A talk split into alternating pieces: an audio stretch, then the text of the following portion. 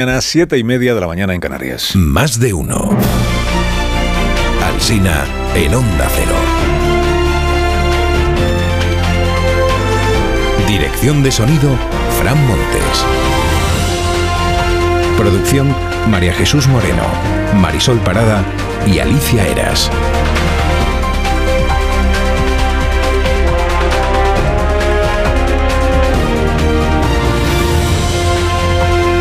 Hasta las doce y media de la mañana en más de uno en cadena. Estamos desde las seis contándoles pues, cómo está empezando el día. Está empezando el día pues lluvioso en buena parte de nuestro país, sobre todo en el interior de la península, como venimos contando. Hemos contado también.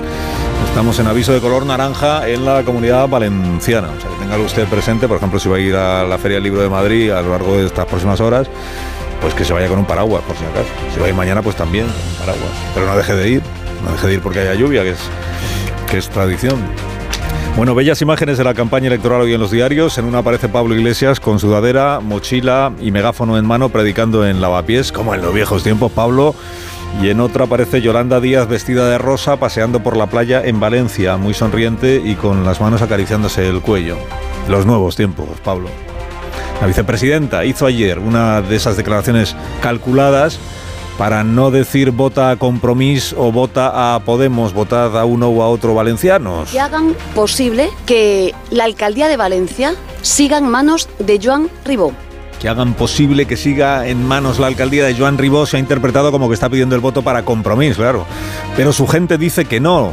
El equipo de Yolanda Díaz dice que también vale votar a la candidata de Podemos porque el gobierno municipal es un gobierno de coalición que votando a Podemos también se sigue haciendo alcalde a, a Joan Ribó. Pero bueno, coinciden las crónicas en que a Podemos le sentó fatal escuchar lo que Podemos por otra parte ya sabe, que es que si tiene que elegir, Yolanda no está con Podemos, sino con Compromís y los aliados de Sumar. Feijóo hay veces que no sabe con quién está, le volvió a pasar ayer en Valencia. Candidata al Ayuntamiento de Barcelona, querida María José Catalá, o perdón, a la, al Ayuntamiento de Valencia. ¿Quién no ha confundido alguna vez a María José Catalá con Daniel Sirera, que es el candidato a la alcaldía de Barcelona por el PP? A Isabel Díaz Ayuso le preguntan hoy en El Mundo con cuál de sus rivales se tomaría una caña. Sus rivales son tres mujeres, Mónica García, Rocío Monasterio, eh, Jacinta, la de Podemos, y, son tres mujeres y un hombre. Y el hombre es Juan Lobato. Pues felicidades, Juan, porque es usted el, escogido por Isabel Díaz Ayuso. Sea, no va a ganar usted las elecciones, pero sí ha ganado una compañera para irse de cañas. Muchas gracias. De nada. A Pedro Sánchez. A Pedro Sánchez una vez le preguntaron qué viaje pendiente le gustaría hacer y él no dudó. Un viaje pendiente que le gustaría hacer. Siempre a, a Mojácar. Un lugar para perderse. Mojácar. Mojácar de mi alma y, y de mi corazón. Gran sitio Mojácar. La policía detuvo esta semana por orden judicial a dos candidatos de la lista del PSOE en Mojácar y la cabeza de lista de un pueblo eh, de Murcia, del Partido Socialista. Cuenta el diario El País que Sánchez eh, se quejó ayer y dijo la derecha no va a parar de embarrar la campaña. Se interpreta que, el presidente relaciona con la derecha las detenciones de, de sus candidatos. Una interpretación.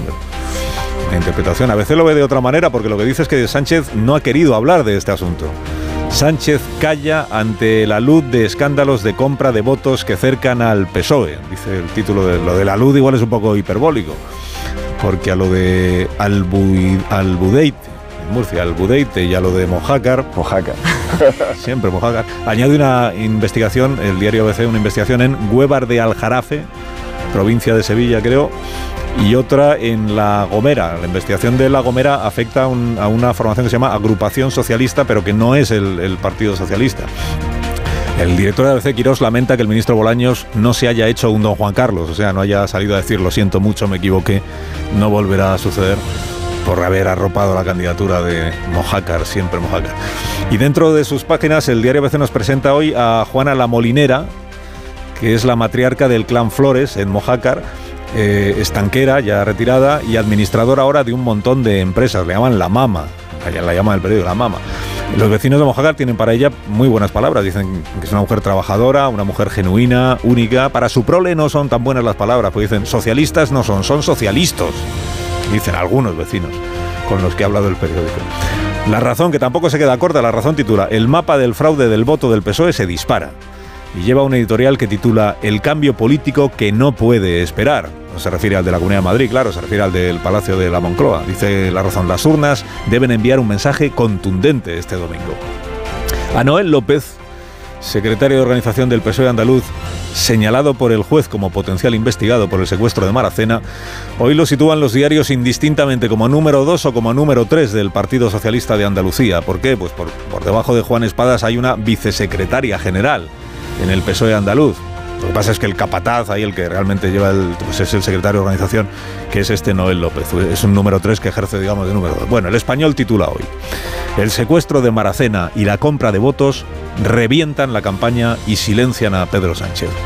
Sobre este caso, que todos los diarios califican de truculento, dice el español que Noel López aprovechó que el secuestrador era bipolar para convencerle, esto es lo que ha declarado el secuestrador, y que el juez ve irregularidades de Noel López en informes urbanísticos que tenía la concejala secuestrada, porque Noel López fue el anterior alcalde de, de Maracena, ahora la alcaldesa es su prima.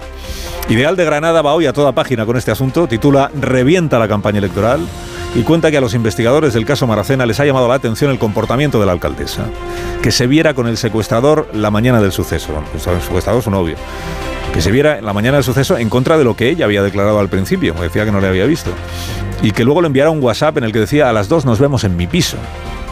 Y destaca este otro dato de la declaración que ha hecho el novio secuestrador.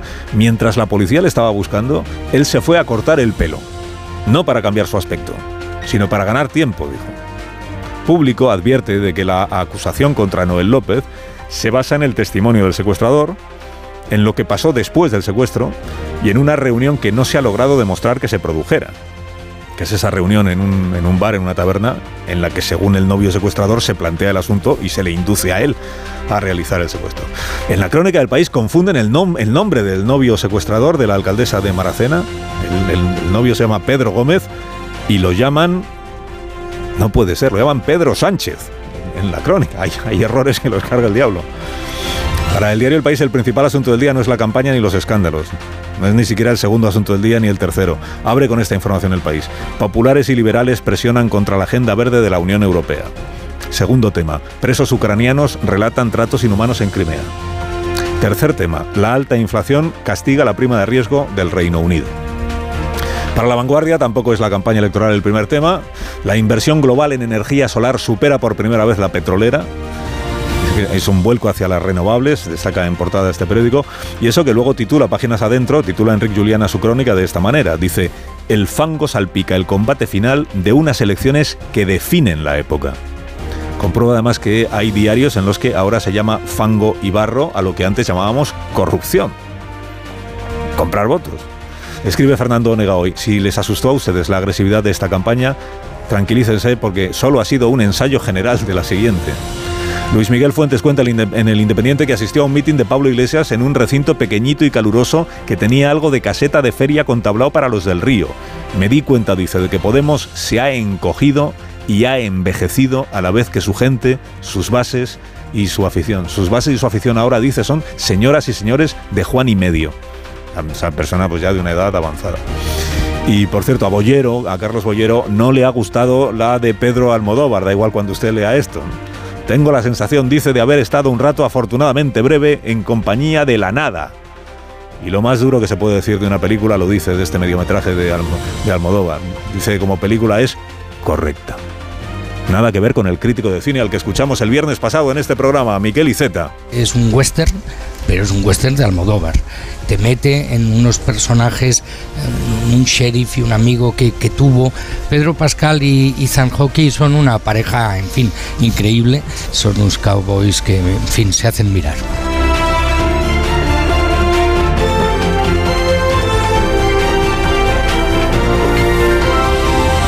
Carlos Alsina en Onda Cero, somos más de uno. Ahora un consejo de Bio3 para aquellos que quieran cuidar la línea. Oye, vaya tipazo, ¿cómo lo haces? Cuidando lo que como y pidiendo consejo a los que saben. Me recomendaron tomar Bio3 10 Solution. Bio3 10 Solution contiene extractos de plantas naturales, café verde, alcachofa, faseolus, fibra y biotina que contribuyen al normal metabolismo de los macronutrientes. Vienen sobres monodosis que disuelvo en mi botellita de agua y así, además de cuidar mi línea, me ayudan a beber todo el agua que me recomienda mi nutricionista. Así también me cuido yo. Pues ya sabes, a comprarlo y a cuidarte. Bio3 10 Y si tienes alguna duda, consulta a tu farmacéutico.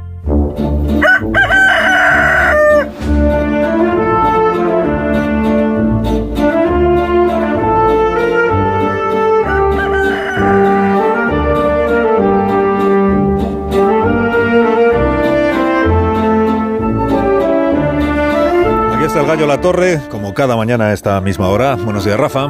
Buenos días, Carlos Alsina. Un fondo para comprar votos es la peor forma de financiación ilegal que hay, esto ya lo dijimos. Pero encima, ya hay que ser miserable para hacer que el precio fluctúe en función de la necesidad del comprado. Quiero decir que esto que se va conociendo de Mojácar añade aún más miseria moral a la corrupción. Los detenidos se dirigían a población vulnerable para comprarles el voto para el Partido Socialista, pero rebajaban el precio si creían que la necesidad era tal que el votante aceptaría 50 euros en lugar de 200. Estos escándalos de serie B siempre presentan estos gestos de miseria humana cuando desciendes a los detalles. Vamos a ver. Lo que turbia la campaña no son las actuaciones judiciales ni siquiera las denuncias, son los indicios de fraude que obligan a practicar detenciones a unas horas de que termine. Como ya se oyen los sofocos del oficialismo, conviene ir aclarando la diferencia esencial que hay respecto del descrédito del sistema del trumpismo. Fue entonces el propio gobierno el que quiso extender la sombra de la sospecha sobre la limpieza de las elecciones en Estados Unidos y fueron los jueces quienes certificaron sus garantías. En este caso son los jueces los que actúan para que la legalidad prevalezca en España ante los graves indicios de que se está intentando adulterar el resultado y la diferencia es sustancial. Concluye La Torre, concluye. Eh, pues concluyo que a estas alturas, cuando quedan 15 horas y 20 minutos para que termine la campaña, pues lo saludable sería recolectar promesas electorales y ya ves, lo que se está recolectando es mugre electoral. En cualquier caso, precisamente, eh, bueno, esto es lo que puede dar credibilidad a un sistema, que tiene anticuerpos para defenderse de quienes pretenden corromperlo.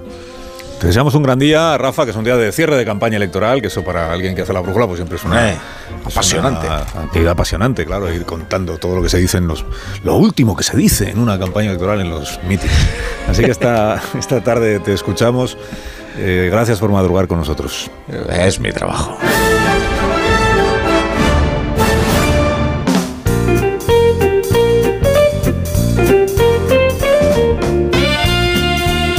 ¿Qué tal, Marisol Parada? Buenos días. Buenos días, Carlos Alsina. Nos Callahan para estas personas a las que estoy a punto de presentar. Para que empiecen bien el día con lo nuevo de Callahan. Callahan circular, estilo y comodidad con la exclusiva tecnología Adaptation que se adapta al pie y que además, gracias a su innovador proceso de producción, es respetuoso con el medio ambiente. Los diferentes componentes del zapato, tras haber terminado su ciclo de vida útil, se pueden separar fácilmente para poder ser reciclados y reutilizados. Callahan Adaptation, ya sabéis que está a la venta en las mejores zapaterías y en callahan.es. Tecnología, diseño y confort a buen precio.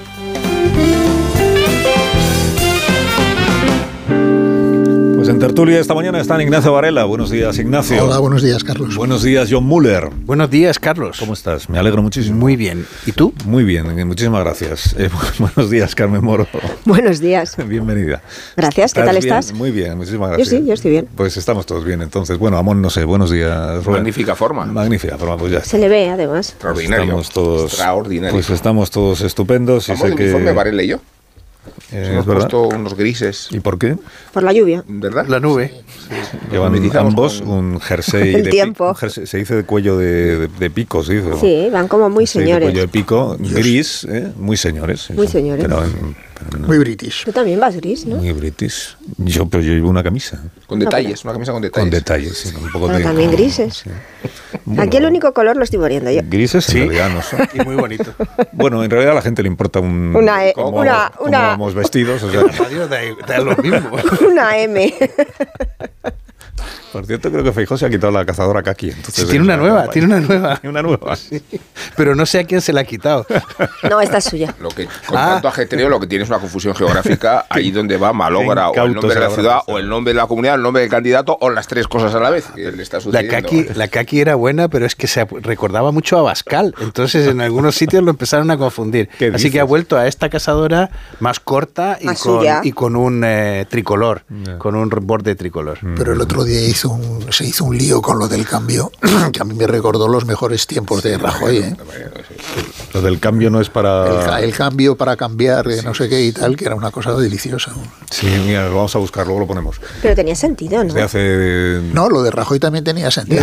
El Rajoy no tenía sentido. Esto yo creo que Es sí. el vecino el que elige el alcalde. Son los vecinos los que eligen al alcalde. Ya, pero no, sé quiero decir que esto sí, yo creo que esto está, que no se hizo lío, sino que estaba Estaba argumentado, Era que repetía muchas veces el cambio. La de- lo- lo- la- Era intencionado, el creo. estropicio de Rajoy era la mejor explicación del gerrymandering que yo he escuchado. Es el alcalde el que elige a los vecinos que eligen al alcalde. Sí, lo peor de todo es que Rajoy estaba argumentando a favor de lo de la lista más votada. que- Pero ya cualquiera se acuerda, cualquiera entiende lo que estaba. Aquello de que, que- que sea alcalde siempre el que más votos haya obtenido. Dice, aunque haya obtenido un tercio y, los demás se pongan de acuerdo, no, no se pueden poner de acuerdo los demás. Tiene que ser el alcalde al que eligen los vecinos. Los vecinos. Bueno, luego buscamos lo de lo de mm, Feijóo y el cambio y otros episodios de esta recta final, qué bonito, de la campaña electoral. Y enseguida os preguntaré también por lo de las compras de votos y estos episodios que han surgido en los últimos tiempos. Eh, pero como está aquí John Muller, yo creo que es de justicia que le preguntemos antes de hablar de la campaña electoral, que es eh, lo que nos tiene entretenidos estos días que le preguntemos por esto de que Alemania ha entrado en recesión, o sea que son dos trimestres seguidos con decrecimiento económico. Alemania, que siempre decimos que es el motor eh, económico de la Unión Europea y por tanto de la zona euro a la que pertenecemos. Que Alemania haya entrado en recesión estaba más o menos en las previsiones del Así gobierno es. alemán ya, ya el año pasado. Pero esto nos tiene que inquietar mucho a los demás países de la zona euro. Esto nos, nos- nos- se nos va a poner todo un poco más cuesta arriba porque los alemanes van cuesta abajo. Bueno, yo creo que ya la cuesta arriba la hemos tenido y eh, de hecho los datos lo que demuestran es que Alemania ha entrado en recesión técnica, pero eh, ahora mismo la economía alemana va a mejor. Eh, de hecho, la caída del último trimestre del año pasado es 0,5 y la que se ha registrado este primer trimestre es 0,3 lo más probable es que Alemania salga de la recesión en el próximo trimestre, Eh, con lo cual va a ser una, lo que está todo el mundo apuntando, una recesión técnica. Yo creo que Alemania se libró, vamos a ver, la- el gran dilema, la gran preocupación a finales del 2021 eh, era, y del 2022, era cuál iba a ser el impacto de la guerra de Ucrania en Alemania. No nos olvidemos que perdió todo el suministro de gas de Rusia. Estamos hablando de un, de una, de, de una, de un cambio, de un trastorno económico espectacular. Y, y yo lo que siempre he- ponderado es la reacción del gobierno alemán y yo creo que Alemania mitigó y consiguió mitigar en gran parte lo que podía haber sido un destrozo. En el escenario macroeconómico del gobierno español, eh, uno de los peores escenarios era justamente que Alemania tuviera una recesión profunda y una recesión más grave que esta que estamos viendo, no técnica. Eh, y, que era posible. Si, Alemania hubiera tenido un invierno crudo y hubieran necesitado más energía, probablemente hubiéramos visto un trastorno mayor. Pero hay que, yo creo que hay que ponderar. Scholz es un tipo que tiene la- que se vende mal. Es un líder que se vende mal. Y, y- y hay que decir que Alemania y toda la economía alemana, bajo el liderazgo de Scholz, han conseguido mitigar en gran medida lo que podía haber sido un destrozo muy importante, no solo para Alemania, sino para toda Europa. Acuérdate las cuentas, John, el gasto militar que ha experimentado Alemania, el mayor de su historia, y la colaboración militar hacia Ucrania en tanques y aviones. Así ¿eh? es. Que supone un esfuerzo presupuestario enorme, Pero rescatar, por ejemplo, a compañías eléctricas también han tenido que eh, sustituir el gas. Eh, es verdad que ha llegado mucho gas, pero ellos no tenían plantas regasificadoras. Han tenido que tirar de cinco barcos regasificadores que han tenido que colocar en sitios claves. Eh, bueno, pues han hecho muchas han gastado mucho carbón. La gracia que tiene Alemania, y que yo creo que es un aprendizaje que deberíamos tener en España, es que Alemania, es verdad, ha incrementado su mix energético, es mucho más sucio que el nuestro y han incrementado el gasto en carbón para sustituir el gas que, es lo razonable. Pero es que, pero entonces uno mira las emisiones y dice, pero ¿cómo? Si tienen un porcentaje de emisiones de CO2 muy parecido al de España y gastan más carbón, mm, eh, casi el doble de carbón que es, o sea, muchísimo más carbón porque España ya no tiene carbón. Eh, y, lo que descubres es que los alemanes sí tienen habilitado mentalmente el concepto de mitigación. Bueno, nosotros no. Y, han cerrado las centrales nucleares. Nosotros solo, claro, y eso para peor. Pero ellos tienen incorporado el concepto de mitigación. Entonces, dicen, si tú plantas un bosque y reforestas, eso compensa el CO2 que estás emitiendo. Y tienen un mercado de bonos de carbono que funciona. Y, en cambio, en España solo tenemos el concepto de la restricción. De usted va a tener que dejar su coche contaminante y va a tener que buscarse otro mecanismo. Eh, oiga, señor, yo puedo tener mi coche contaminante, pero al mismo tiempo puedo invertir en plantar 30 bosques o lo que sea necesario, ¿no? ¿Alguna cosa queréis decir sobre.? No, que aparte, la, esa es la primera noticia económica y la segunda, que también ha sido importante hoy, creo yo, es que la, vamos, creo que ha sido la comisión, ¿no? Eh, la que ha dicho que a partir del sí, es la Comisión Europea. Que a partir del año 24 le ha dado un toque de atención a los gobiernos europeos. Se acabó, se acabó la gracia esta del del dinero sin tasa. y gastar y gastar y gastar. Y de, las ayudas y tal, y que, vayan pensando en ir retirando ayudas y en ir dedicando el dinero a reducir el déficit y la deuda, lo cual es un mensaje bastante contundente para quien gobierne España en el año 24, o sea, el que sean. Pero porque le tocará hacer un... No solo de, de, retirar ayudas que se han aprobado con carácter extraordinario con motivo de la pandemia, sino de recortar también de lo que no era con carácter extraordinario. Bueno, lo que ha dicho la Comisión al principio es que lo que hay que hacer es reasignar lo que se está gastando en ayudas a reducir, a reducir el déficit y no a gastar en otras cosas. Pero evidentemente tú sabes que esto al final hay que habrá habrá que meter el cuchillo en algún gasto. Bueno, yo creo que el, crecimiento del gasto ha sido extraordinario. el déficit y en el caso de España pagar los intereses de la deuda, ¿no? Además, nos es que pesan como un la vamos. Sí, el otro día nos aquí el dato de que de 2008 a 2023 se ha multiplicado por tres la deuda pública española. Que hemos pasado de, Estamos ahora en un billón y medio, por, ahí, por encima de un billón y medio de, euros, que es un 113% del PIB. De, todas maneras, algún cálculo, corrígeme John si me equivoco, de que cada españolito que nace en estos días, el primer día de su vida ya debe 30.000 euros. Así es. Pero lo, que, lo más Por eso dice Yolanda Díaz que cuando cumplan los 18 que, cobren 20.000. Así solo deben, solo, los entregan y solo deben 10. Claro. O deben 50.000. Pero lo, que nos debemos preguntar es... si no los entregan. ¿Cómo se ha comportado la economía española que en otras circunstancias, al ver que su primer cliente caía en, en recesión, cómo se ha comportado la economía española? Y es verdad que la economía española está, ha manifestado cambios importantes. O sea, el más importante sin duda es el del mercado laboral. Es verdad que seguimos teniendo el doble de paro que el resto de la Unión Europea, pero ya los ajustes del mercado laboral no se hacen por el número, sino por la calidad. Y es ahí donde hay que poner el foco ahora. Bueno, la declaración de Núñez Fijo, ya que la reclamabais desde hace dos días, creo recordar, en un mitin en el que está explicando que pide el voto, que se concentre el voto para el cambio, pero explica en qué consiste el cambio. El cambio por el cambio no es suficiente. Aquí no se trata de cambiar un gobierno por otro. Aquí se trata que después de cambiar el gobierno hagamos los cambios que España necesita. Por tanto, no es cuestión de cambiar por cambiar, es cuestión de cambiar para hacer cambios.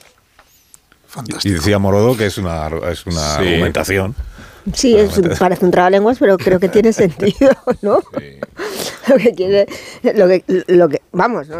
complejo no es el discurso, quiero decir. Un poco trabalenguas sí es. Es un trabalenguas. ¿Es honesto? O sea, aquí no se trata de cambiar por cambiar, sino cambiar para hacer cambios. el que cambie venga y haga cambios. Claro, claro. Ya, pero entiéndeme, no es, no es un poco, sin ánimo yo de molestar, no, es un poco de perogrullo, o sea que cuando tú pides el voto para cambiar el gobierno es porque una vez que estás en el gobierno quieres cambiar lo que estaba haciendo el gobierno anterior. Sí, no, esto es campaña. Puede ser. es, muy, es, muy complicado, es muy complicado decir hay que cambiar de gobierno para cambiar de rumbo político el país. Sí, Me pregunto yo, porque es que yo lo que he oído es un buen concepto, como dice Morodo, redactado por un funcionario y declamado por otro. Entonces, pues, no sé. Me sería más valiente, Morodo, haber dicho eh, queremos cambiar el gobierno para que todo siga como está. Eso sería mucho más valiente. eso sí. Un minuto. un minuto, eso es, un minuto y enseguida nos metemos ya Eso, en la, eso fue Moreno Bonilla, en la realidad. campaña. Y el gato pardo antes. Sí, un poco eso. Bueno, un minuto y enseguida estamos con Raúl del Pozo y hablamos de la campaña electoral, de los mítines de anoche y sobre todo de las operaciones eh, que se están, operaciones judiciales, policiales o instrucciones judiciales que están en marcha eh, y de las que sabemos lo que sabemos, que son las detenciones de las que tenemos noticia. Que, que pues igual detienen a alguien de otro partido en las próximas horas. Pues es posible, pero de momento lo que hay es lo que hay. Los detenidos son de coalición por Melilla en Melilla y en el caso de eh, Mojácar y de esta, este pueblo de Murcia, que prometo aprenderme el nombre antes de que termine el programa, eh, los candidatos son del, Partido Socialista. Sí, y Jacinto es la candidata de Podemos en la Comunidad de Madrid. Sí, es que a mí me pasa lo que a Feijóo, que de repente no me acuerdo de los nombres ni de los sitios. Un momento, ahora seguimos. Más de uno en Onda Cero. Carlos Alsina. Novio.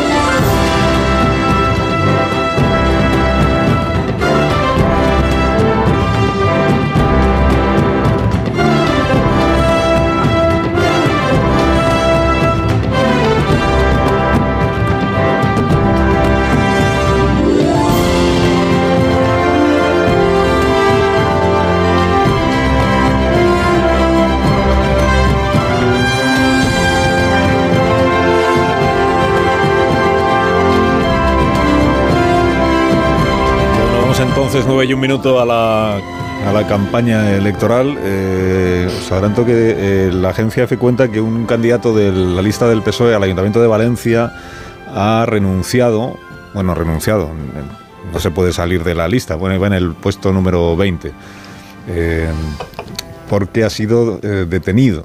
Fue detenido este domingo por un incidente aún sin especificar, según cuentan o confirman a EFE fuentes del grupo municipal. Y al parecer, dice esta información de la agencia EFE, que el, candidato socialista que renuncia es miembro de los Latin Kings, eh, mediador intercu- intercultural y que se pudo haber eh, visto envuelto en un, en un incidente de carácter violento, que no hay más datos, pero que sí fue detenido el, domingo. No sé si sigue detenido o no, pero otro, otro candidato son circunstancias siempre cada una distinta, pero otro candidato de una lista municipal del PSOE que se ve envuelto en una situación, digamos, eh, complicada. Luego os preguntaré por las otras situaciones, la de Mojácar, siempre Mojácar, y, y la de Albudeite, hemos dicho. eh, región de Murcia. Pero antes es, es viernes y los viernes recibimos como siempre a Raúl del Pozo en este programa, es una gran satisfacción. Muy buenos días Raúl. Buenos días, Carlos. ¿Cómo estás? Bien. Muy bien. ¿Está lloviendo ahí en tu casa o no? Sí, sí, sí. A ver. Está lloviendo. Está lloviendo, esa es una noticia entonces. Llueve en el centro de Madrid. Pues cuando tú quieras que empiece viva el vino. Pues efectivamente ha llovido durante toda la noche. Demos gracias al que amontona las nubes. Pasado mañana hay que ir a votar, eh, hay que ir con chaqueta porque el aire será frío. Han llegado las lluvias pero entre rayos, pedriscos, inundaciones. Después de que la primavera ha sido la más cálida desde que se tienen registros, la sequía ha arruinado la cosecha de cereales. Estamos viviendo el año más caliente desde el 1996, cuando los pájaros se morían volando y los perros perdían la lengua en el asfalto. Ha llegado el agua de mayo, que acababa con las hambrunas, porque traía pan para todo el año. Pero esta vez llega en forma de dana. Eh, No, no llega como la lluvia que canta Fray Luis de León, que dejaba a los valles de mil bienes llenos, ni la de Cela, la, de la que escribía. Llueve mansamente, llueve sin ganas, pero con una infinita paciencia. Llueve con tanta monotonía como aplicación. Orballa despacio y sin parar desde hace más de nueve meses sobre la hierba del campo y sobre los cristales de mi ventana. Llovizna, pero no hace frío. Esta lluvia de mayo no es la que se escapaba de los brazos de la rubia aurora y dejaba los, las sementeras floridas.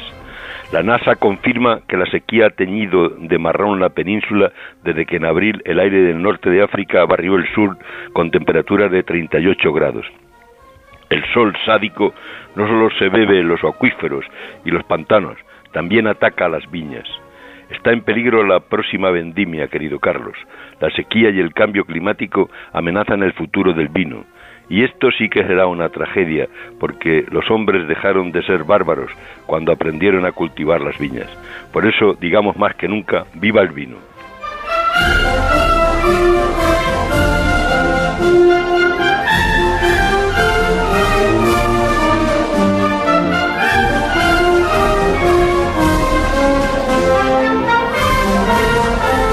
Que viva el vino y que viva Raúl del Pozo, al que le deseo un gran fin de semana. Si tienes tiempo, pues te acercas por la Igual te feria lo del deseo a libro. ti. Muchísimas Fuerte gracias. Raúl. Vas a colgar, espera, que va a colgar. Elegante. Pues sí. Y además como con, con reflexión previa. ¿no? Muy delicado. Con paradiña. Con paradiña, sí.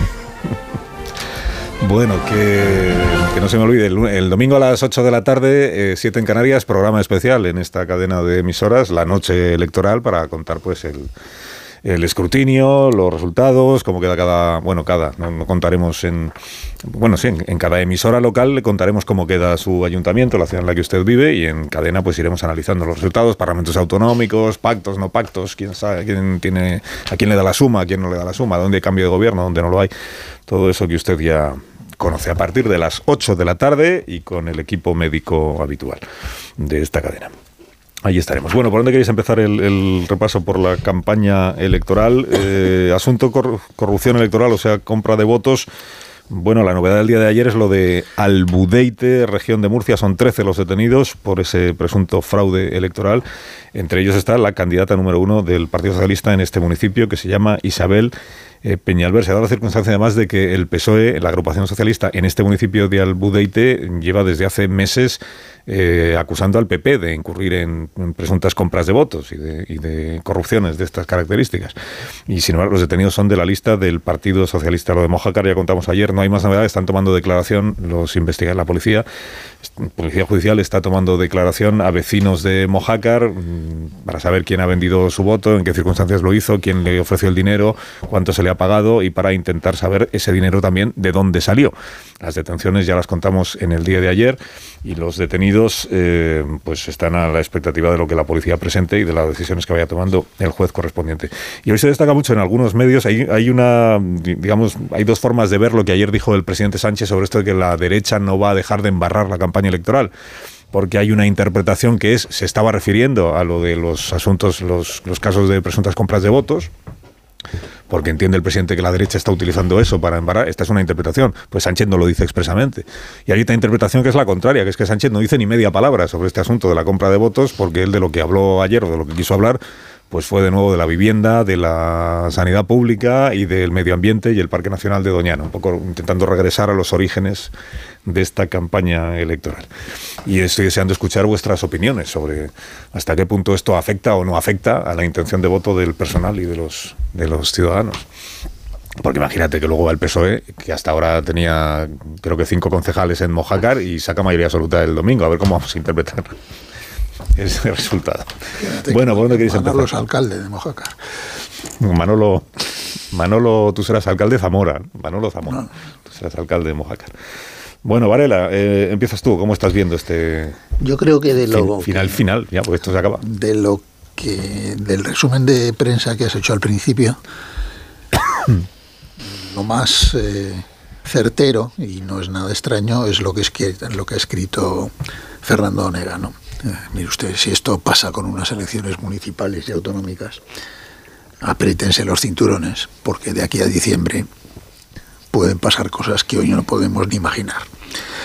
Eh, bueno pues esta campaña electoral ha servido básicamente para que el mundo se entere, primero, de que uno de los partidos que soporta el gobierno llena su lista de terroristas, después de que, después de que España es un país que tiene un problema masivo de racismo, aparentemente, y tercero, de que España es un lugar donde las elecciones se trucan y se manipulan y se compran los votos.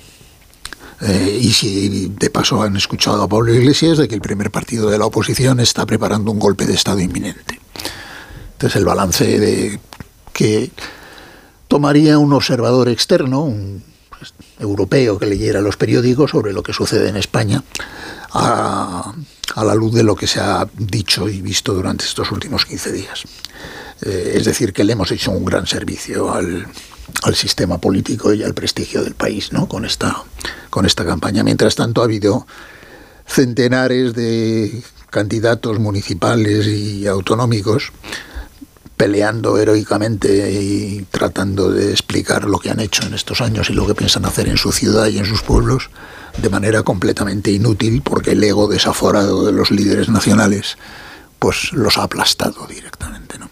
Este es el, el... Bueno, vamos a ver, yo creo que a mí lo que me llama la atención, porque esta cosa de que en los pequeños en pequeñas localidades, en las elecciones municipales, porque en unas elecciones generales lo de intentar comprar unos, un puñado de votos por correo es un esfuerzo inútil porque no sirve de nada.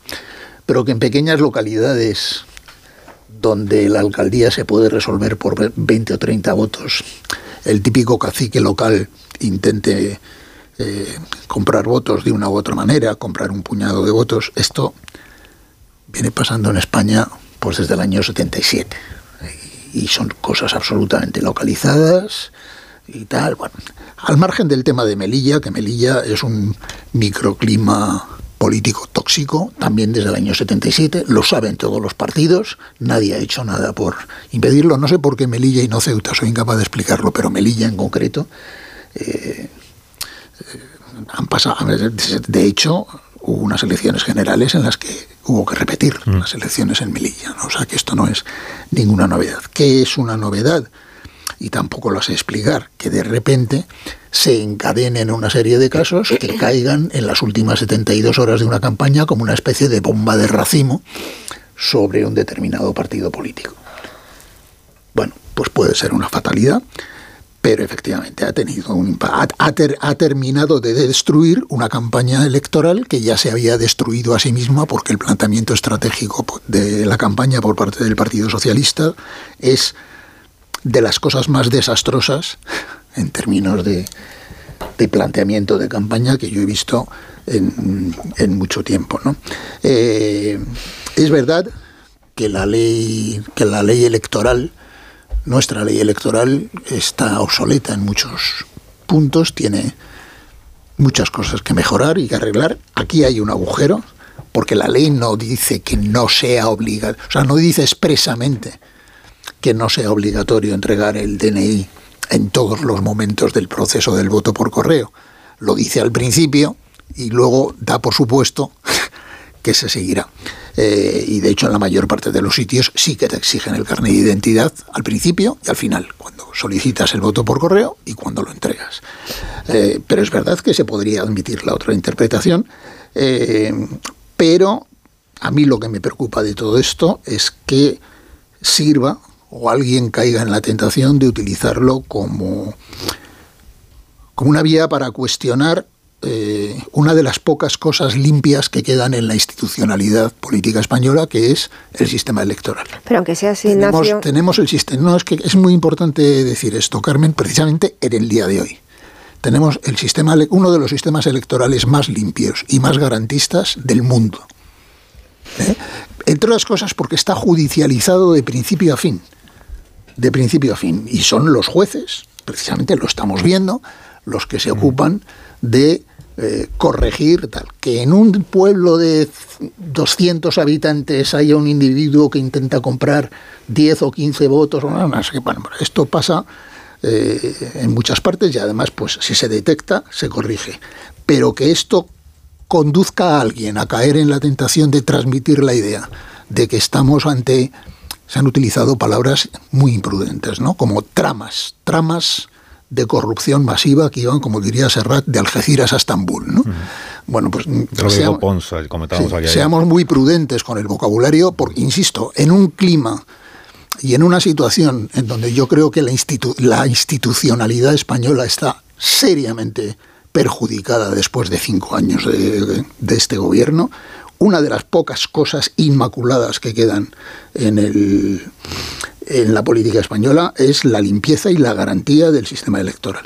y me preocupa mucho que... Yo es que creo que, Ignacio, mm, eh, efectivamente nuestro sistema electoral es así, incluso es tomado como ejemplo ¿eh? en, otros, en, en otras partes del mundo. Eso es así.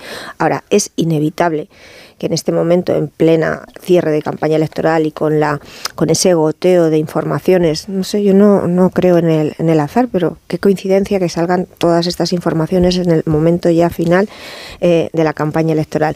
Pero ese goteo de informaciones con una intervención judicial y de la Guardia Civil, yo creo que es inevitable que en la opinión pública sí se genere una sombra de sospecha. Eso es inevitable que me, eh, eh, eh, el entorno y el clima te genere ese clima de sospecha. Yo no hablo tampoco de trama, pero la medida en que estás viendo que te aparecen en distintos puntos y no son dos o tres votos, no son dos o tres votos, es que en Melilla estamos hablando de 8.000. Ya te he dicho que el caso de Melilla es especial. y, más en un contexto como este. Es un punto oscuro de la En una situación como esta, que tú hacías alusión, en el, en el que nos enfrentamos a unas elecciones donde en plazas decisivas por muy poquitos votos se va a decidir si al final hay una mayoría de derechas o una mayoría de izquierdas y cómo se forman esas coaliciones. En cuanto a la incidencia de, de, estas, de estas informaciones en, en, el voto que preguntabas, Carlos. Yo no sé a nivel de los municipios afectados, los, los que están ahí trabajando en las campañas electorales, en la campaña electoral, en los partidos ahora mismo, evidentemente eh, eh, eh, concluyen, y en eso hay coincidencia en el Partido Popular, en el Partido Socialista y en los demás, que este ruido al Partido Socialista no le suma. No, yo no, no se puede medir cuánto te puede perjudicar, pero sumarte no. Entonces, el Partido Socialista tiene el hándicap de que se enfrenta a un domingo electoral donde la campaña, aparte de, de, que internamente eh, creen que ha sido mal planteada, que ha sido una campaña mala, y esa campaña se mira a los fontaneros de Moncloa, porque al final quienes los han dirigido es ellos, la primera semana no consiguieron colocar sus mensajes por Bildu y en esta segunda semana no están consiguiendo colocar sus mensajes por informaciones que afectan o que te, te vinculan las siglas del Partido Socialista con la corrupción. Conclusión de los que están midiendo y siguen recibiendo esos tracking electorales que llegan diariamente a los partidos que el PSOE, en el mejor de los casos, se puede quedar como empezó la campaña y ya empezó con una fidelidad de voto baja, es decir, que la campaña no les ha servido para reclutar nada, como nosotros hoy informamos en la razón, de esa bolsa de votantes que en una campaña pueden estar indecisos o que pueden haber votado al Partido Socialista o a la izquierda y que ahora se están planteando. La campaña no ha movido más voto hacia el lado del Partido Socialista. Y hoy que se termina, yo mi sensación es que hay un optimismo mm, que intentan eh, controlar su entusiasmo en el Partido Popular. Eso luego ya los ciudadanos tienen que votar. ¿eh? Y que veo un pesimismo en las filas del Partido Socialista. Pesimismo en el sentido de que eh, por más que intenten cifrar su victoria ah, en Cataluña y en Barcelona, que yo creo que hay una orientación política y mediática y hemos visto informaciones que sean como si tuviésemos que colocar todo el foco en Barcelona, eso no puede ocultar otros indicadores que en la noche electoral miraremos y es cuánto ha crecido el Partido Popular, cuánto ha bajado el Partido Socialista, qué diferencia hay entre los dos, quién ha ganado esas elecciones y luego si al final, como los trackings que hoy tienen Partido Socialista y Partido Popular, resulta que el PP es la lista más votada en la mayoría de las comunidades autónomas, quitando Navarra, quitando Asturias, eh, quitando Castilla-La Mancha y Extremadura. Son muchos datos que en, como indicadores con vistas a unas elecciones generales, cuando pase el domingo y el lunes se sienten otra vez a coger los datos y a reflexionar, creo que van a ser muy indicativos de las posibilidades que tiene cada una de las partes de cara a las elecciones generales. Yo creo que el Partido Socialista ha perdido la campaña, no sé si va a ganar las elecciones. Esta frase me ha quedado muy efectista y la tenía muy elaborada. Pareces fijo. Y creo también que mm, la ha perdido no solo por los contratiempos que se han ido amontonando, incluido el caso de Vinicius o el Bildu o, la noticia extravagante del secuestro y por supuesto los datos de la compra de, de votos, sino también por el planteamiento mm, electoralista oportunista con que nos ha ido sorprendiendo cada domingo, descongelando medidas que ya existían o impulsando medidas populistas que hasta sus propios ministros le han desmentido. Y me acuerdo hace una semana la de los cines, que claro. IZ vino a corregir en su integridad. Y creo que esta forma de tratar con falta de respeto a los votantes tiene que, tiene que padecerla después en el resultado de las urnas, porque si Pedro Sánchez quería un plebiscito personal de estas elecciones, su involucración creo que ha desgastado a los candidatos con opciones. no digamos en comunidades donde los propios candidatos tienen que distanciarse de Sánchez para no parecerse a él. Y de esta forma Paje o Lambán o Fernández Vara o Chimo Puig construir candidaturas que no se parezcan nada a su líder, lo cual es una situación muy embarazosa. Y luego está la diferencia que existe entre crear una trama corrupta en torno al peso, que a mí no me parece sostenible por el hecho de que hayan aparecido casos puntuales, pero el peso que mediáticamente ocupa esa información y la sensación de que si las noticias son lo que son, pero también lo que representan, al Partido Popular le ha venido muy mal el escándalo de Mojácar y la crisis del secuestro, porque aparecen las siglas mezcladas todo el tiempo y aunque no respondan... Ah, perdón, al Partido Socialista. ¿En qué estaría pensando? En lo del cambio para que todo diga igual. no, quería, quería, decir que el caso es que esas noticias están comiéndose los minutos de tertulia y de información en las 48 horas previas al momento de votar y yo no sé si va a tener un impacto directo, pero tiene un impacto subliminal o de su gestión que efectivamente ocupa. Se están comiendo los minutos por lo inusual del asunto. Sí, sí. esto es lo importante. No quiero decir con esto, Carlos, que, no, le daríamos ninguna relevancia si fuera. Eh, por, eso, igual en Melilla se le dio menos relevancia cuando empezó el asunto, porque era un clásico. cada campaña electoral pasa lo mismo si fuera común no, no sería noticia. Si es noticia es porque es raro, que como lo del secuestro, que es todavía más raro. Digo que esto no suele suceder. No, y siendo verdad que en unas elecciones locales, pues normalmente eh, los ciudadanos están concernidos a votar la gestión de su alcalde eh, o, o a corregir su postura política, pues quitándolo de encima hay un efecto mediático informativo de mucho peso en las jornadas de reflexión que desde luego no sitúa la campaña. Es que no tienes alternativa para taparlo, porque no digo, que, en estas horas la campaña exactamente donde no la quería Sánchez. Salvo que salten detenciones o actuaciones que afecten directamente al Partido Popular, que de momento no ha sido así, ese cruce de denuncias en el que se han embarcado los partidos eh, no tapa la realidad. Y es que el foco está puesto donde ha actuado la Guardia Civil, donde hay detenciones y donde hay un proceso judicial abierto.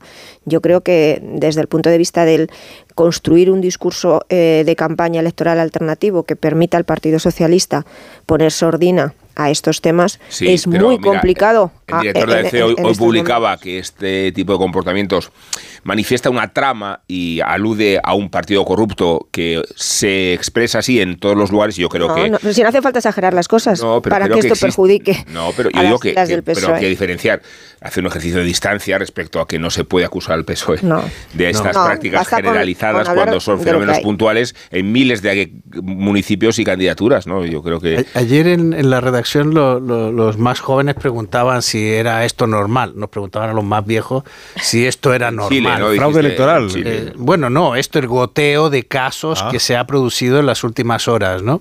Eh, y bueno, lo que pasa es que aquí los casos, yo creo que a ver, yo creo que, que, Varela tiene razón y que el sistema electoral en términos generales es sólido y es creíble.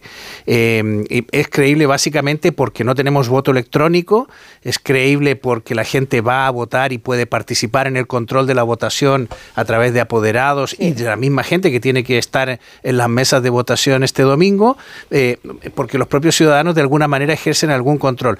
Y, y es curioso, no deja de ser curioso que allí donde no se puede producir ese control, que es en el voto por correo o en el CERA, en el, en el censo de residentes ausentes, es donde siempre se han producido los problemas, las acusaciones, las corrupciones, etcétera.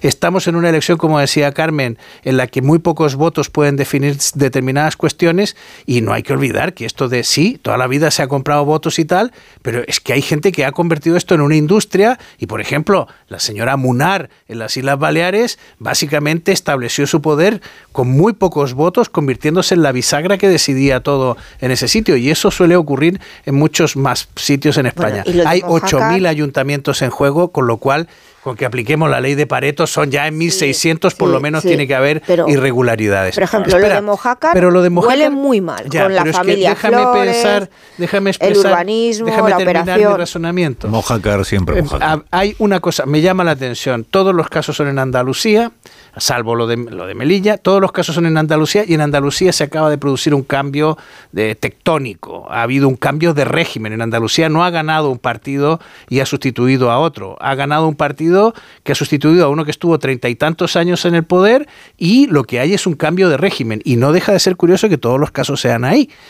Segundo, el caso de Mojácar tiene mucho de friendly fire, tiene mucho de fuego amigo Y entonces aquí quizás el análisis que deberíamos centrarnos es... ¿Cómo fue? está- Fue- Explícame eso que no... Fuego amigo, ¿por qué? porque la- la- eh, la- las fotos de Bolaños en el meeting del PSOE, eh, los conocimientos de los casos que había allí, de que Bolaños en realidad había pisado, eh, etcétera, hay muchos ¿Te elementos crees que, que sale de dentro la...? hay muchos elementos que hacen pensar que puede que pueden Yo lo que creo es que, que en el caso de Mojácar, por lo, que Bueno. he leído, por lo que yo he leído, es que si tú metes en las candidaturas a empresarios Claro. cuya prosperidad económica depende de Claro. los de los concesiones municipales, pues corres un riesgo. Bueno, Estamos jugando a lo que estamos jugando. lo que yo, alguien- lo que que- yo te de puedo decir es alguien- que los caminos por los que la noticia llega a las portadas pueden perfectamente co- son perfectamente compatibles con el hecho de que haya un grupo dentro del mismo Partido Socialista que haya dado a conocer la información. Yo no lo creo. o que la haya destacado.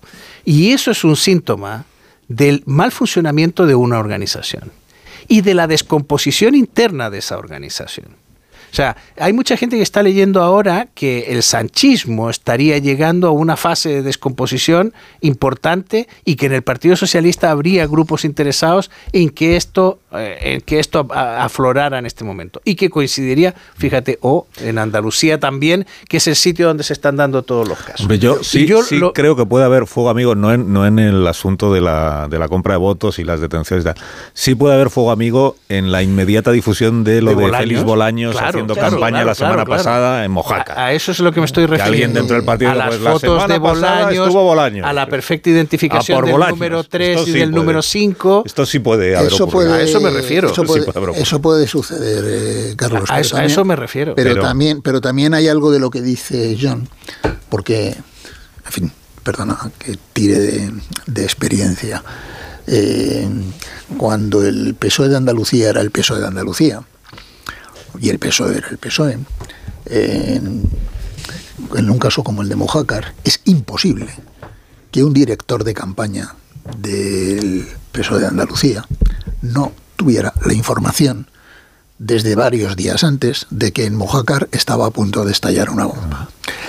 Y es imposible que un director de campaña nacional no, reciba no recibiera esa información, tomara la agenda y dijera preventivamente Nadie a Mojácar. nadie a Mojácar durante la última semana. Evidentemente, ayer lo decíais y es verdad, es imposible que Bolaños personalmente esté implicado en ese asunto, entre otras cosas porque el tipo no es el más listo de Europa, desde luego, pero tampoco el más tonto. Y ningún ministro de ningún país del mundo se compromete personalmente en una operación de compra de votos en un pueblo de 7.000 habitantes.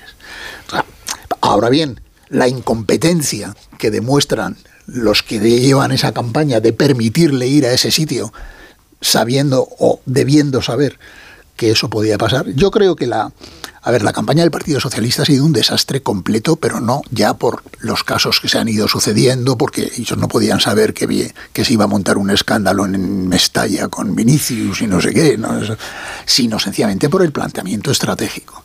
El Partido Socialista en estas elecciones tenía una, dos grandes debilidades. Una es la credibilidad personal de Pedro Sánchez, que está absolutamente arruinada en amplios sectores de la sociedad. Otra, que es el creciente malestar de mucha gente por el deterioro de las economías familiares, la inflación, tal, tal, las clases medias que se sienten abandonadas y tal. Y tenía una gran fortaleza comparativa con sus rivales. Y es que en el año 19 logró una cosecha insospechada, gracias a la fragmentación de la derecha, de alcaldes y presidentes autonómicos, que en general tienen una- unos altos niveles de aceptación en su población. Mientras, por tanto, la única manera de plantear una campaña sensata de municipales y autonómicas es coño, jugar sobre tu fortaleza. Y quitarse del medio, ¿no? Jugar sobre tu fortaleza Pero, y maximizar al, pa- al, al máximo el papel. ¿Por qué? Porque, entre otras cosas, al Partido Popular le sucede lo contrario.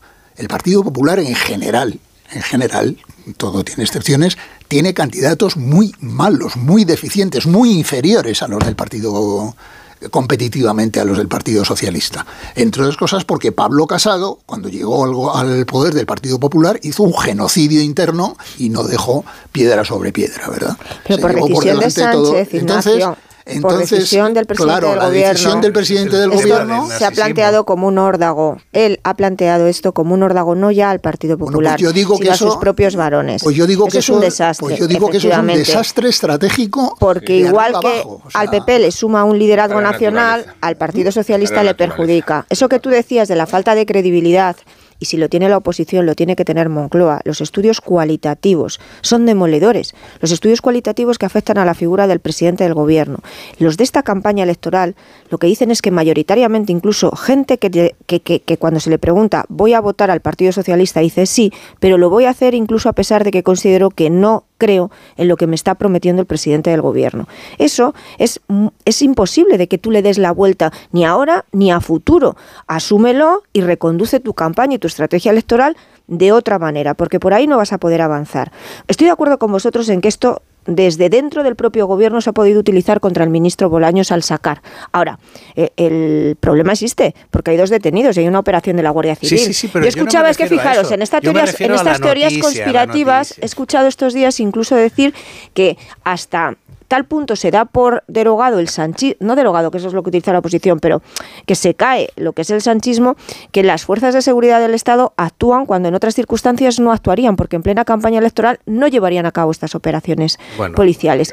No digo Por porque cuando ya... Claro, claro, claro, claro, claro, por eso ya estamos en las teorías conspirativas, efectivamente. Ahí lo que, explican los fiscales, la policía y los jueces es que cuando hay un delito que está Es cometiendo- obligación. cometiéndose, claro. pues la obligación es intervenir para evitar Y que más se en siga plena campaña. cometiendo. Y eso, claro, se compran votos en la campaña electoral, no se compran después. Pero además Pero luego compran- lo que ocurre en además se Andalucía- compran, se compran sobre todo, como os decía, en las municipales por eso, porque en un pequeño pueblo pues es verdad que por 50 votos te juegas la alcaldía. Esto en unas elecciones generales no pasa porque es que no hay dinero para comprar suficientes votos como para... ni- y los controles están. Y además los controles están... Pero en Andalucía, Andalucía es muy importante lo que ocurra, ¿eh?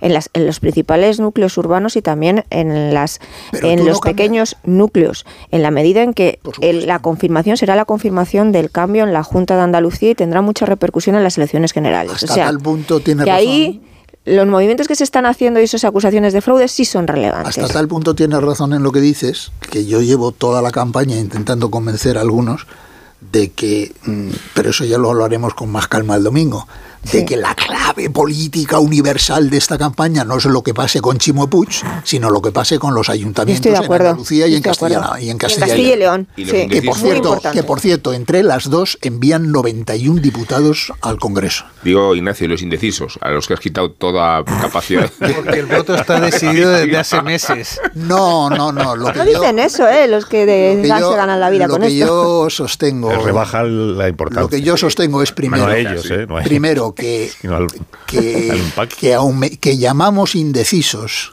a muchas personas que no son tales indecisos, sino que lo que son en su mayoría son abstencionistas emboscados.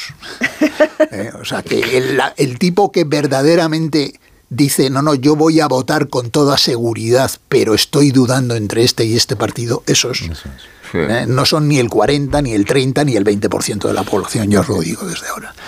Y segundo, que está absolutamente comprobado que cuando los indecisos se deciden, suelen hacerlo casi siempre a favor de corriente.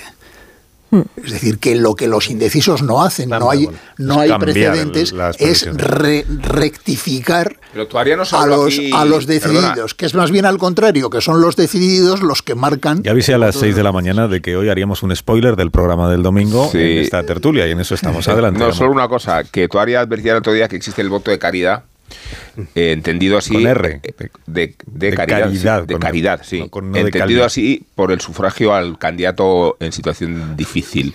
Como voto si fuera un gesto socorro. dominical de condescendencia. En socorro del perdedor. Y ese domingo se, se abre el corazón, no solo la urna. Yo creo que esos son también pocos, exi- ¿eh? pero también existe sí, eso. Todos esos tienen creo que nombre- pocos de todos esos. esos efectos tienen nombres y llaman nombres ingleses. Eh, Charity votes.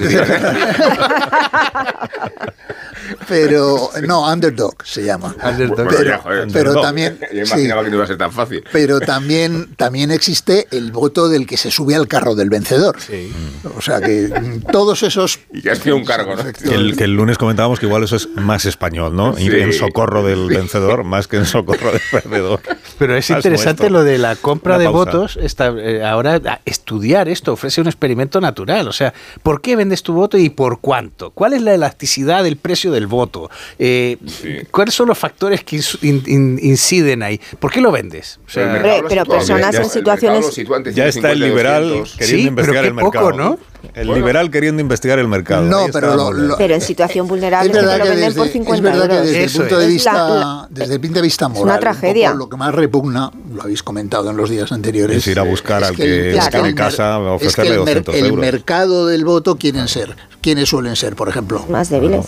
Gente inmigrante Claro. que tiene derecho de voto, pero que casi seguro no va a ir a votar, que está en estado de necesidad y al cual si le das 100 o 200 euros, no te digo ya si compras el voto de toda la familia. y ¿no? si le das un puesto de trabajo. Tal, o si le ofreces o la entrada al cine. o si le ofreces un puesto de tra- bueno lo de la En entrada al cine fue lo de la entrada al cine fue otro y eso pertenece a otra categoría La pausa. pero en fin pues La pausa son eso 25 sí que- los minutos. que eso sí quedan. produce más repugnancia Para las 10 de la mañana, pues sí, una hora menos en Canarias. Enseguida completamos este avance anticipo de lo que el domingo podrá escuchar usted aquí a partir de las 8 de la tarde.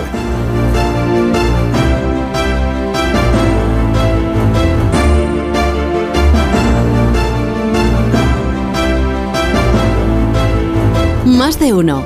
Onda Cero. Carlos Alsina. Un anuncio de línea directa con el...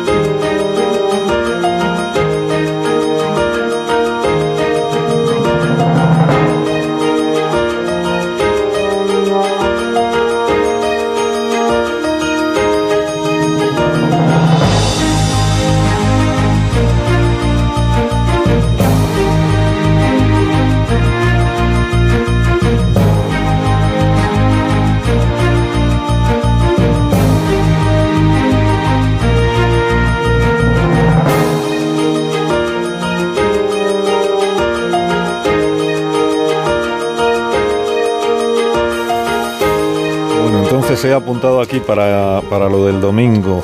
A ver dónde lo he puesto. He apuntado. Forma de medir quién ha ganado las elecciones, pues esto es lo que más me interesa a mí, o sea, tener claro el domingo cómo vamos a medir quién ha ganado las elecciones en términos generales. Y decía Morodo, votos de municipales para cada uno de los partidos. Esta es la unidad de medida correcta. A ver, yo si queréis hacemos la apuesta, que es divertido, ¿no? Nos hacemos una apuesta ya de, de cierre de Valiente, campaña. Morodo, ¿eh? Valiente acaba de descolocar Claro, completamente John. Morodo, eh, recuérdalo, eh. Bueno, bueno, John pero Mueller. jugamos con los sondeos. Los sondeos también se equivocan. Yo Yo, si tuviese que, pin. yo si tuviese que hoy dar una imagen de cómo tiene, que- de cómo va a quedar la noche electoral, me iría con que la diferencia, a ver Varela cómo lo ve, con que la diferencia de entre el PSOE y el PP va a estar cerca de los cuatro puntos y que posiblemente el Partido Popular superará. Hablas de al- voto en municipales, voto Sí, estamos hablando, luego entramos en autonómicas, así que posiblemente el Partido Popular superará al Partido Socialista en más de medio millón de votos, incluso a lo mejor 650.000 votos. Y con un crecimiento en el Partido Popular, pues no sé, unos 10 puntos con respecto a las anteriores municipales. Venimos de, donde, de unas elecciones municipales donde el Partido Socialista ganó al PP por un millón y medio de puntos, de votos, ¿verdad, no, Ignacio? Eso quiere decir, si sumas a ese millón y medio, medio millón o 600.000 votos más, es mucha diferencia. Luego, en cuanto a las elecciones autonómicas, la foto a día de hoy con la que se cierran las, la, la campaña electoral. Y yo creo que es una foto bastante coincidente en, en los equipos de campaña del PSOE y del PP. El PSOE solo tiene se- seguro mantener, solo tiene seguro mantener los gobiernos de los que hablábamos antes, eh, de Asturias, eh, Navarra a ver cómo funciona porque eso está. Pero bueno, quiero decir que ahí no el PP no va, no tiene nada que hacer. Eh, Extremadura y Castilla-La Mancha sí será la fuerza más votada, pero por ejemplo en Castilla-La Mancha a día de hoy todavía hay opciones de que el Partido Popular con Vox pudiese conseguir arrebatarle el gobierno a Paje siendo la opción más votada. Y luego el Partido Popular, las cifras que dan hoy es que el Partido Popular gana en Valencia, gana en La Rioja, como lista más votada. Gana en Cantabria, eh, gana por supuesto en Aragón. En Valencia incluso tendría opciones de formar gobierno eh, eh, con la entrada de Podemos sumando con, sumando con Vox. ¿Qué me queda? del recorrido. Yo creo que mi apuesta ya ha sido muy arriesgada, ¿no? Ahora ya paso balón, nos toca a vosotros. Te queda Aragón. Aragón no, yo Aragón lo doy, lo doy por seguro, lo pondría seguro en el Partido Popular. Eh, no tengo aquí para hacer una cuenta rápida los resultados del, del, año 19.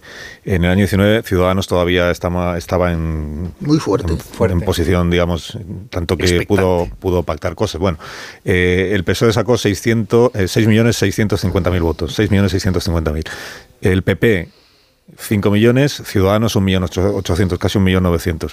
La suma, por hacer una cuenta un poco burda, un poco gruesa, pero la suma de los votos del PP y de Ciudadanos del año 2019 salen casi 6.900.000 votos, frente a los 6.650.000 del Partido Socialista. O sea que solo con esos resultados el PP tendría una diferencia notable sobre los votos del Partido Socialista. So, digo solo, si se quedara, por decirlo así, todos los votantes de Ciudadanos de hace ¿Cuánto tuvo cuatro años. ¿Cuánto tuvo? Vox. Vox tuvo 659. Sí, pero tened en, tened en cuenta una cosa. Eh, yo creo que el dato más fiable, eh, sobre todo para los que busquen proyectarlo hacia, el, hacia las próximas elecciones, efectivamente es el resultado en votos de las elecciones municipales a nivel nacional. Entre otras cosas porque en las elecciones autonómicas solo va a votar el 50% del censo. El otro 50% no vota.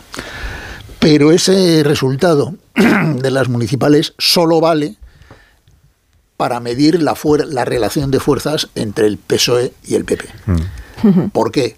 Porque el PSOE y el PP son las dos únicas fuerzas políticas que han sido capaces de presentar más de 7.000 listas electorales sobre 8.000, que cubren prácticamente el 100% de la población.